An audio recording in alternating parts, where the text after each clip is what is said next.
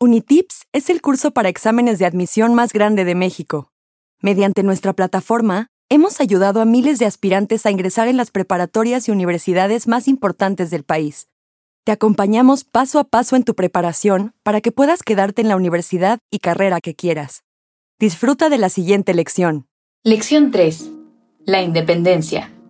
Para tener presentes los sucesos más importantes de la independencia de México, en esta lección veremos los antecedentes y las causas que dieron pie al estallido de la lucha armada. También repasaremos todas las etapas del movimiento, el inicio de la guerra, la organización, la resistencia y la consumación.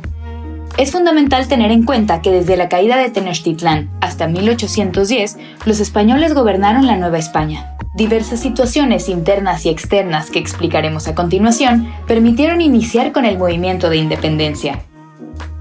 Causas.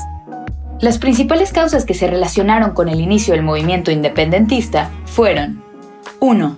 El control de los españoles en las actividades económicas y políticas. 2. Las marcadas diferencias sociales. 3. El despojo de tierras a pueblos indígenas. Además, existieron causas externas que propiciaron la ruptura aún sin saberlo en ese momento. Estas fueron 1. La invasión de las tropas de Napoleón a España.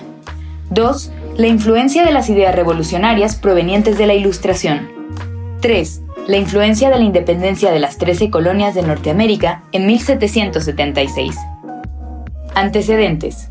Como antecedente principal al movimiento de independencia, se llevaron a cabo reuniones clandestinas en la casa del corregidor de Querétaro, Miguel Domínguez, y su esposa Josefa Ortiz, donde personajes históricos como lo son el cura Hidalgo, Juan Aldama, Ignacio Allende, entre otros, realizaron un plan para destituir a los españoles del gobierno por medio de un levantamiento en armas.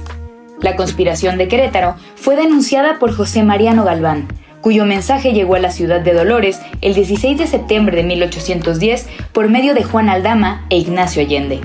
Ahí fue donde el cura Hidalgo convocó a los feligreses de la iglesia a levantarse en contra del gobierno en un acto conocido como el Grito de Dolores, dando formalmente inicio a la Guerra de Independencia. Etapas del movimiento. Independencia se llevó a cabo a lo largo de cuatro etapas. 1. Inicio de la guerra, de 1810 a 1811. 2. Organización, de 1811 a 1815. 3. Resistencia, de 1815 a 1820. 4. Consumación, de 1820 a 1821. A continuación, profundizaremos en cada una de ellas. Inicio de la guerra. El inicio de la guerra ocurre con el grito de Miguel Hidalgo en Dolores, donde el movimiento encabezado por el cura parte hacia Guanajuato, una de las ciudades más importantes de la Nueva España. El cura portaba como estandarte a la Virgen de Guadalupe. El intendente de Guanajuato se encierra con su tropa en la lóndiga de Granaditas no recibir apoyo del virrey Francisco Javier Venegas. El Pípila, otro personaje histórico fundamental, incendia la puerta principal de la lóndiga y los insurgentes logran tomar el edificio y capturar al intendente. Posteriormente, el ejército insurgente derrota a los españoles en la batalla del Monte de las Cruces. En una contraofensiva, el ejército es derrotado por las tropas realistas lideradas por Félix María Calleja, por lo que se repliegan inicialmente a Guadalajara y posteriormente a Monclova, en donde Hidalgo, Allende, Aldama y Jiménez son capturados y fusilados. Las cabezas de los cuatro líderes fueron colgadas en la Lóndiga durante el resto de la guerra. Organización la etapa de organización inicia en el año de 1811 tras la muerte de los primeros caudillos. Los insurgentes establecen la Suprema Junta Gobernativa de América, la cual buscó unificar a las tropas rebeldes. No obstante, un grupo liderado por Ignacio López Rayón y José María Lisiaga propone restaurar la soberanía española reconociendo como autoridad al rey Fernando VII, propuesta que es rechazada por José María Morelos y Pavón, Vicente Guerrero, los hermanos Galeana y los hermanos Bravo, entre otros.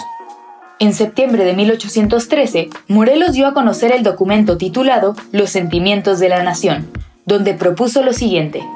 1 la independencia absoluta y definitiva de la corona española. 2. La abolición de la esclavitud. 3. La igualdad civil ante la ley. 4. La organización de un gobierno dividido en tres poderes, ejecutivo, legislativo y judicial. Basado en estos principios, en 1814 se promulga la Constitución de Apatzingán, La lucha de Morelos se alarga hasta 1815. Fue entonces cuando fue capturado por el general Manuel de la Concha, sentenciado a muerte y fusilado. Resistencia. La etapa de resistencia inicia en 1815, tras la muerte de Morelos. Durante esta etapa, los grupos rebeldes lucharon de manera aislada bajo el mando de líderes como Vicente Guerrero y Guadalupe Victoria. Fue entonces cuando el movimiento de independencia recibió apoyo fuera de la Nueva España por parte de Francisco Javier Mina y Fray Servando Teresa de Mier, quienes estaban encausados en un movimiento liberal en contra de Fernando VII. En 1819 se originó una crisis política en España cuando un grupo de liberales se pronunció en contra de la monarquía absolutista. Consumación. La etapa de consumación comenzó en 1820, cuando el rey Fernando VII restableció la constitución de Cádiz como respuesta a la crisis, así como una serie de reformas que perjudicaron los privilegios del virrey y otros españoles ricos viviendo en la Nueva España. El grupo de españoles partidarios del realismo, que habían luchado en contra del movimiento armado, vio amenazados sus intereses y comenzó a apoyar a la independencia para pactar la separación de España y México. Agustín de Iturbide, junto con otros españoles y criollos adinerados, formaron una alianza con Vicente Guerrero para acordar el Plan de Iguala, donde se establecen los principios de 1. Religión católica como única. 2. Independencia de México por medio de un régimen monárquico autónomo como Fernando VII en la corona. 3. Unión de todas las clases sociales. Bajo estos tres principios se fundó el ejército trigarante encabezado por Iturbide con la bandera blanca, verde y roja como estandarte.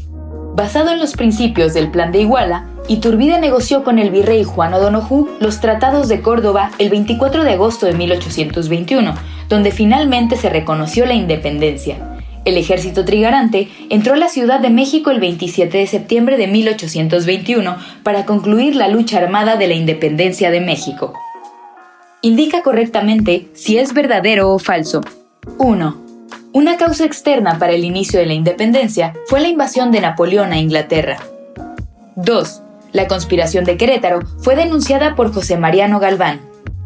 3. Al inicio de la lucha armada, Miguel Hidalgo portaba un estandarte de la Virgen María. 4.